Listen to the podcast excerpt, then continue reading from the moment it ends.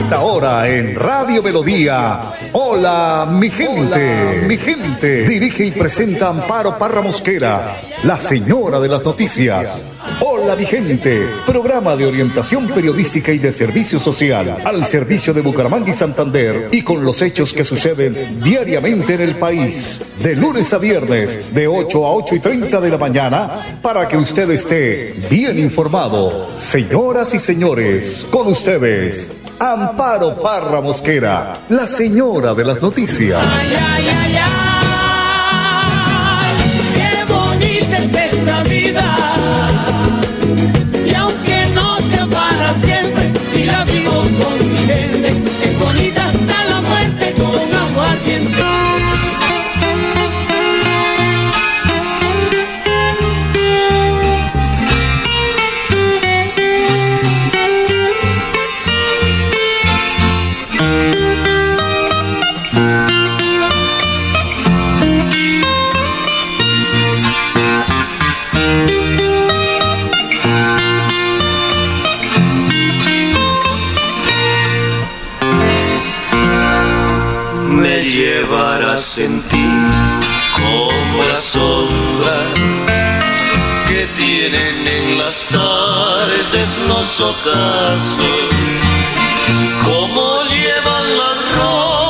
Sus espinas, como los sufrimientos llevan llanto, me llevarás en ti, aunque no quieras aunque pasen los días y los años, aunque Hola mi gente, muy pero muy buenos días. Hoy es lunes 21 de febrero. Les quiero contar que las campañas al Congreso pues están siendo opacadas por los candidatos a la presidencia de la República, las llamadas consultas para escoger los candidatos de esas colectividades y la escogencia de fórmula vicepresidencial. Una situación bastante preocupante porque da a entender que poco o nada le interesa al electorado la escogencia de los próximos senadores y representantes a la Cámara este domingo 13 de marzo. Hace unos días en este mismo espacio comentaba la importancia de escoger los mejores hombres y mujeres para tan importante dignidad, toda vez que en el Congreso de la República, primero, es la estabilidad institucional del país, de la rama ejecutiva, legislativa, perdón, de la rama legislativa. Allí se hacen las leyes que nos gobiernan. Repito, situación que nos debe preocupar y mucho. Estaba hablando precisamente de la importancia de elegir un Congreso de la República con perfiles que de verdad se preocupen por el interés de los colombianos. Les decía que debemos mirar mucho con el espejo retrovisor la situación de Perú, Chile y Venezuela. No nos podemos quedar callados, siendo convidados de piedra, porque nos espera una situación bastante compleja. Por eso, pues los invito para que estén pendientes de lo que digan los candidatos de las diferentes vertientes políticas. Aquí yo no les estoy diciendo que voten por fulano ni mengano, no, eso no me corresponde a mí. Yo soy periodista ante todo y no soy jefe de, de campaña ni de debate de ningún candidato. Miren bien las hojas de vida, miren bien en los cargos que han estado, qué tanto han ejecutado, miren bien los que están en el Congreso de la República, cuántas leyes, no el número de leyes, porque es muy complicado en el Congreso. Y uno que conocer la estructura del Congreso para decir, este señor sacó una ley, es un berraco, porque allá pues hay mucho perro viejo, como dice, per- perro viejo latechado, y no muchos se oponen, no admiten proyectos que lleven personas jóvenes que llegan al Congreso porque saben que los van a empezar a sacar. Eso es complicado, allá hay que estar metido y darse cuenta de todas las cosas difíciles. Por eso digo que hay que elegir excelentes hombres y mujeres.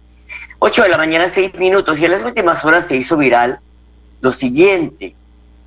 Le preguntaron al, eh, eh, uno, uno- un- una persona se le acercó y le dijo, doctor Rodolfo, déme un, saludo a, a Bichada eh, para que pues invítelos a votar. Y él preguntó, ¿eso qué es, Rodolfo Hernández? Pues sobre el departamento del Bichada, doctor Rodolfo, ingeniero. Son 32 departamentos. Esto lo sabe un muchacho de primaria. Y si usted quiere ser presidente de la República, pues tiene que saber tener en la cabeza que usted va a trabajar por 32 departamentos. ¿Sí? Que sea una zona olvidada, no importa, es que son 32 departamentos. Una persona esta, se le acercó y le hizo esta petición, pero su respuesta pues ha sorprendido a todos. Candidato a la presidencia, Rodolfo Hernández, ha protagonizado un incómodo momento que se hizo viral en las redes sociales y por la cual ha recibido cientos de críticas en las últimas horas. Hernández, quien ha subido progresivamente en las encuestas y el favoritismo de los colombianos, fue atajado por esta persona que le pidió que le enviara un saludo a todas las personas y seguidores del departamento de Bichada, que descachada. Sin embargo, el ingeniero hizo una cara de asombro frente a la petición, afirmando para el Bichada, le preguntó, ¿y qué es eso? Desconociendo por completo la existencia de este departamento colombiano ubicado en los llanos orientales y la frontera con Venezuela. Su interlocutor le tuvo que explicar que el Bichada era un departamento colombiano al sur del país, a lo que Hernández formuló otro cuestionamiento.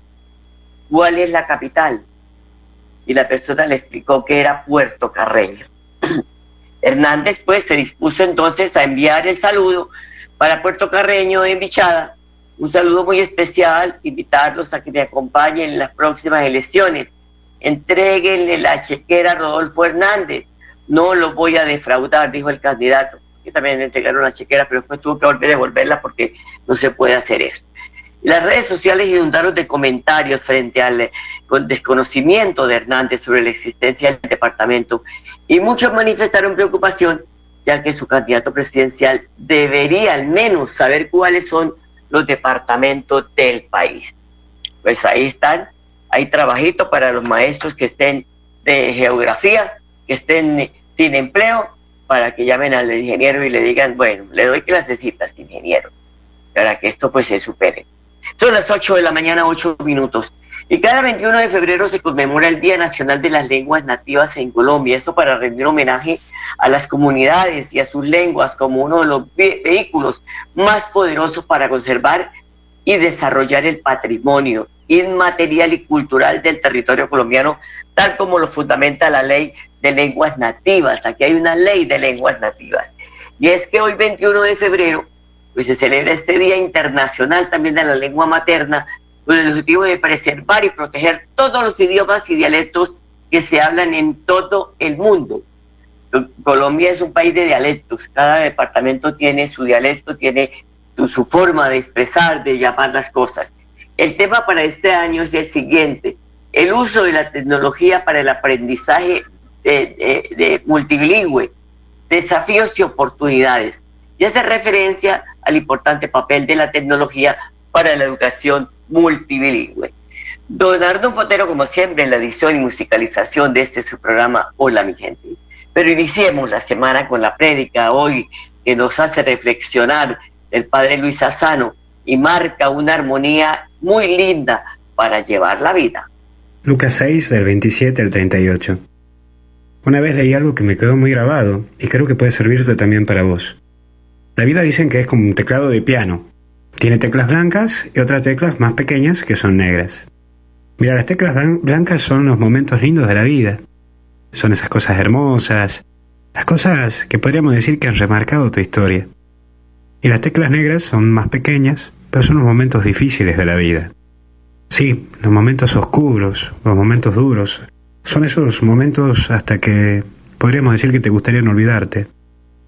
Si solo te pones a tocar las teclas blancas, sonará bien, pero no va a tener potencia. Será muy limitado, no tendrá una atracción propiamente. En cambio, si tocas las teclas blancas unidas con las negras, vas a lograr que suene armoniosamente, y eso sí, con potencia. Va a marcar, va a mostrar posición, y hasta incluso podría decirte que marca una armonía tan linda que te conmociona, te mueve. A la vida, mira, la tenés que llevar con las cosas lindas y con las cosas no tan lindas. Hacer de tu vida un hermoso sonido con Dios y acepta lo lindo y lo difícil. Las cosas difíciles te llevan a valorar y a descubrir que hay cosas que podés venderlas para que sean mejor, para que existan en un camino distinto. Pero eso sí, exige abandono de tu parte. A las cosas lindas las tenés que vencer, junto con las ansias de la búsqueda de la verdad. Y vencer esos momentos oscuros. Pero esos momentos oscuros te llevan a potenciar. Déjate tocar por Dios, que es el gran maestro, y vos podés hacer una hermosa obra que lleva a otros a interesarse. Dios, viste esa gente que va al teatro y le encanta escuchar el piano y cómo lo conmociona y lo conmueve. ¿Cuántas personas pueden conmoverse por tu vida? Y le puedes llevar a choquear y a cambiar. Hacer que la gente se enamore de la vida con esa obra tan hermosa que Dios está tocando en tu vida. Y a gustar de ese hermoso concierto que es la vida misma. Ahora te dejo dos preguntas para que la penses en este momentito de meditación. ¿Cuáles son las teclas blancas de tu vida? Enumeralas.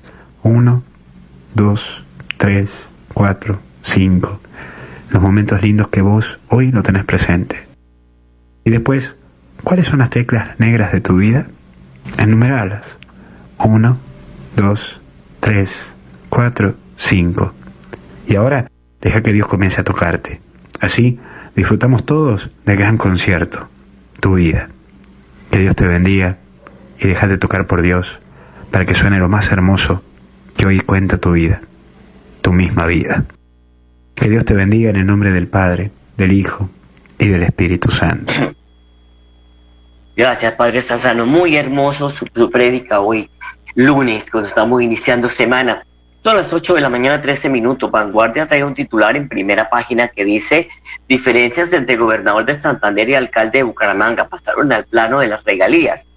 Vanguardia le, les presenta la segunda parte del informe de regalías de la región en 2021 con base en los datos suministrados por el Sistema General de Regalías, que es la práctica que le llega a los departamentos, a los municipios por la explotación del petróleo. Dice que hay un secreto a voces en Santander entre el gobernador y el alcalde de Bucaramanga, que hay diferencias políticas e ideológicas. Hasta ahí no hay problema, porque es normal que eso suceda en una democracia en la que hay pluralidad de partidos y movimientos políticos. Lo delicado de este asunto es que esas diferencias pasaron al plano de los recursos de regalías. La gobernación dice que sí invitó a la alcaldía para la mesa técnica de concertación para la destinación de unos saldos compensatorios de el bienio anterior, 2019-2020, pero la alcaldía aseguró que no los invitaron, lo que quiere decir que Songo le dio a Borondongo, Borondongo le dio a Bernabé, y ahí se quedan los mandatarios en esas pendejadas afectando el desarrollo de la ciudad, del departamento. La alcaldía dice, esto lo digo yo, ¿no? Que Songo lo dio a Borondongo, no lo dice el periódico. La alcaldía dice que ninguno de sus proyectos fue priorizado por la inversión de regalías, pero la gobernación afirma que sí han invertido rubros en el área metropolitana. En, acusaciones y diferencias, dice el periódico, les presenta la segunda parte del informe de regalías de la región el 2021 con base en datos suministrados por el Sistema General de Regalías. En la primera parte de este informe se detalló que lo más preocupante de la gestión de regalías son los 45 municipios del departamento que no han ejecutado las regalías disponibles. Óigase bien, no las han ejecutado. Allí el avance es de 0%. Esto representa el 51.72% del total de las poblaciones de Santander, de los 87 municipios. Óigase bien esto, que va bien reseñado y en tinta verde. Entre los de menor ejecución está la capital santanderiana, o sea, Bucaramanga, que tiene una asignación de regalías, óigase bien, pare oreja, de casi 22 mil millones de pesos y no ejecutó ni un peso de regalías en proyectos y programas del 2021. Entonces no hablen tanta cháchara y párenle bolas a esto. Lo demás no lo leo porque se lo dejo a ustedes para que compren el periódico, pero de verdad que vale la pena leer estos informes que saca la prensa para que se den cuenta cómo estamos siendo gobernados, caramba, ¿qué está pasando? ¿Por qué tanta enfrentamiento? ¿Por qué tanta cosa? Tienen que dar ejemplo de cordialidad, de hermandad, porque el país está al borde de lo que quieran ustedes eh, esto interpretar. Esto no puede seguir así. 8 de la mañana, 16 minutos, una pausa, ya volvemos. Bienvenidos a su concurso. Si lo tiro, me lo tiro. Un concurso diseñado para usted que arroja todo tipo de residuos en el sistema de alcantarillado. El medio ambiente no es un juego Buen uso del sistema de alcantarillado es fundamental para su cuidado. No arroje restos de papel, botellas plásticas, tapabocas, toallas higiénicas, tampones, desperdicios y todo tipo de elementos que taponan las tuberías. Tú puedes formar parte del equipo En Paz y proteger el medio ambiente. En Paz, construimos calidad de vida.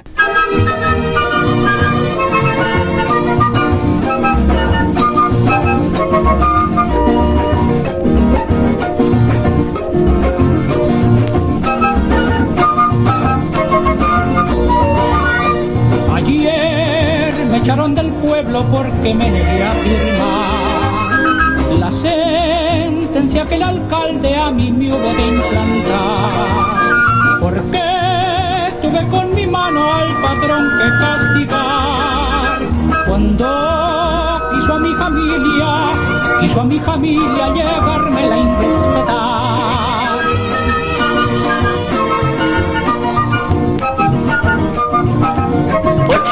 Mañana, 17 minutos. 10 personas fallecieron este domingo en el departamento por COVID-19.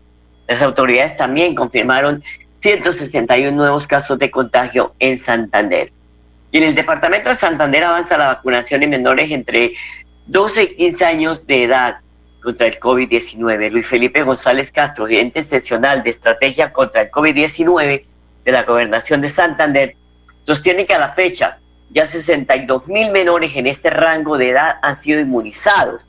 Pero, oígase bien, son 137 mil 673 personas que viven en Santander de este rango, de los 12 a los 15 años, de los cuales el 45% está inmunizado, falta el resto, que es alto. Destacó González Castro que 1.612.040 personas han recibido la primera vacuna y 1.529.234 las dos aplicaciones y la unidosis y 301.122 las dosis de refuerzo. Así que a vacunarse, hay mm, eh, casos muy, muy, muy dolorosos. Tengo una amiga, eh, pues una mujer de 40 años que no creía en eso, cuando hablaba uno, uno le decía, no le decía nada porque para controvertir una persona que no cree que es antivacuna, pues es muy complicado. No, que eso era cuento de los médicos para vender vacunas y para allá y para acá. El, la mamá y el hermano sí se vacunaron, tienen las tres dosis. A ella le dio el, el, el, el COVID.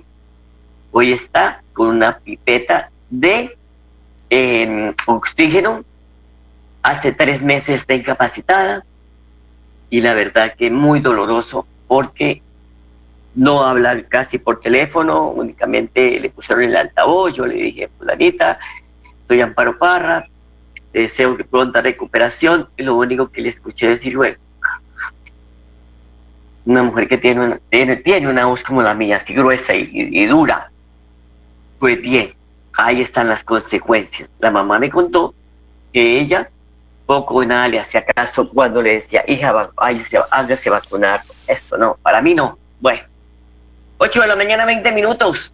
En Barichara, el presidente Iván Duque entregó el hospital al servicio de la comunidad. El mandatario hizo un histórico sobre la construcción del hospital y destacó otros compromisos con el municipio más turístico que tiene el departamento de Santander. Dos compromisos muy marcados, Didier, para el municipio. El hospital, definitivamente el sacúdete, ahí va el proceso.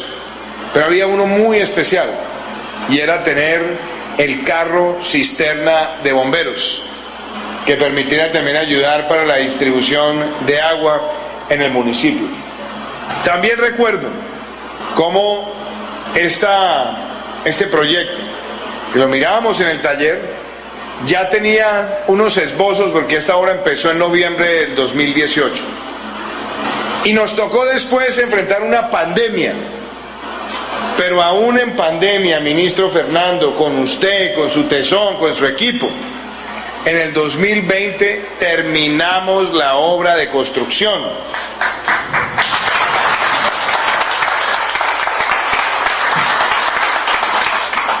Y recuerdo además cómo nos pusimos otra tarea, la dotación Esa dotación también se dio unos meses después. Y queridos amigos, normalmente hay obras que los gobiernos encuentran inconclusas de otras administraciones. Aquí quiero que quede en la conciencia de toda la comunidad de Barichara que este hospital empezó y terminó en este gobierno para responderle a la ciudadanía. Y también, para que la note ahí, querido gobernador y alcalde, aquí también llegó el camión cisterna de bomberos, moderno y eficaz. ¿Qué queremos? Que sea con hechos, como nosotros le respondemos a la ciudadanía. Este hospital le va a dar soluciones a muchas personas que quieren tener la mejor atención en un lugar bello, bien organizado, pulcro y con los mejores profesionales. Y va a permitir también atraer más turismo. No se le haga raro que haya más personas que quieran también venir a sentarse al municipio. Porque muchas personas de otros lugares del país, de pronto de mayor edad, que les favorece mucho este clima, uno de los temas que siempre estaba ahí en la duda era si había un hospital cerca. Hoy con este hospital también se le abre una oportunidad incuestionable a Barichara. Bueno, pues ahí está el presidente de la, República hablando de esta estructura que ya se entregó con todas las condiciones, con toda la infraestructura y con toda la votación. Esperamos que sea bien manejado el hospital de Barichara. Y el ministro de Salud cuadruplicó las unidades de cuidados intensivos en el Hospital Universitario de Santander. Cuadruplicó. Según el ministro Fernando Ruiz, con la entrega de las últimas horas de una nueva UCI, se completan cuatro, se completan cuatro de esas unidades para el fortalecimiento de la red pública hospitalaria de Santander. Y estamos en un momento muy especial, simbólico, aquí dando apertura a la nueva unidad de cuidado intensivo de, de Luz, con la cual se completan cuatro unidades de cuidado intensivo en el hospital, hospital histórico y emblemático de Santander y el hospital que tiende a, de manera muy eficaz y eficiente, la población de Bucaramanga y de toda la región santanderana, incluso de otros departamentos. Eh, un proyecto de inversión muy importante que vamos a poder abrir a partir de mañana con el apoyo aquí del gobernador, con el apoyo del propio hospital y recordar de manera muy importante que hacíamos en una reunión previa con el señor gobernador cuenta de la inversión que se ha hecho tanto desde el departamento como para el Ministerio de Salud en infraestructura y otros proyectos para el departamento de Santander. Hemos invertido hasta el momento cerca de 100 mil, 97 mil millones de pesos en diferentes proyectos, en diferentes procesos. Estamos también ya, asignamos el año pasado recursos para la 30 mil millones de pesos para las torres, la torre técnica que, que del Hospital Militario de Santander, más cerca de 50 mil millones para el Hospital de Girón. Eso sin contar que en estos días, este semestre esperamos Está terminando mañana el hospital de Barichara, tenemos el hospital de Los Santos también pendiente, el hospital de Curití también muy avanzados y estamos avanzando en la construcción también de otros hospitales, entre ellos el hospital de San Gil. De manera que con el gobernador, con el doctor Aguilar, tenemos un balance muy importante que va a beneficiar a todos los antanderianos con el esfuerzo conjunto de trabajo muy integrado que hemos tenido con la gobernación, también con la alcaldía de Bucaramanga en, lo que tiene que ver con el COVID, pero también con procesos que son muy relevantes como ya la aprobación de la red completa, integral e integrada de servicios de salud para Santander. Yo quiero decir en primer lugar frente al COVID que me siento muy satisfecho en el balance que hicimos hoy con la forma en que el Departamento de Santander se ha venido manejando tanto la atención del COVID como el plan de vacunación. Yo creo que ha sido meritorio la ciudad de Bucaramanga, el departamento se han unido de manera muy integral y ha habido una acción y un plan de ejecución bastante amplio. Eh, hoy, la, hoy la cobertura de vacunación es bastante alta y eso protege a, la población santanderiana. Es muy importante la inversión del gobierno nacional, ha sido de cerca de 97 mil millones de pesos, dice el ministro, el propio ministro para la República del Departamento. Y hay que decir también que el gobierno nacional reglamentó el uso industrial del cannabis. Recordemos que hay mucho sembradío de cannabis por los lados de Barichara y otros municipios. El presidente de la República, Ben Duque, informó que con el apoyo de los ministros del gobierno se expidió la resolución de 227 del 2022 con la que se establecen todos los mecanismos necesarios para el uso industrial del cannabis en sectores como alimentos, bebidas y también usos textiles. Esta resolución, oígase bien, permite y define también, oígase bien, permite y define también y establece los mecanismos y procedimientos para el uso industrial del cannabis, definiendo, por supuesto, que estos usos tienen que ver con el componente no psicoactivo. No es que vengan todos a fumar marihuana, no, no, ahí está, para alimentos, bebidas y también para usos textiles, dijo el mandatario. 8 de la mañana, 27 minutos, a ustedes, amables oyentes, gracias por su sintonía, les deseo una bonita semana y hasta mañana, los quiero mucho.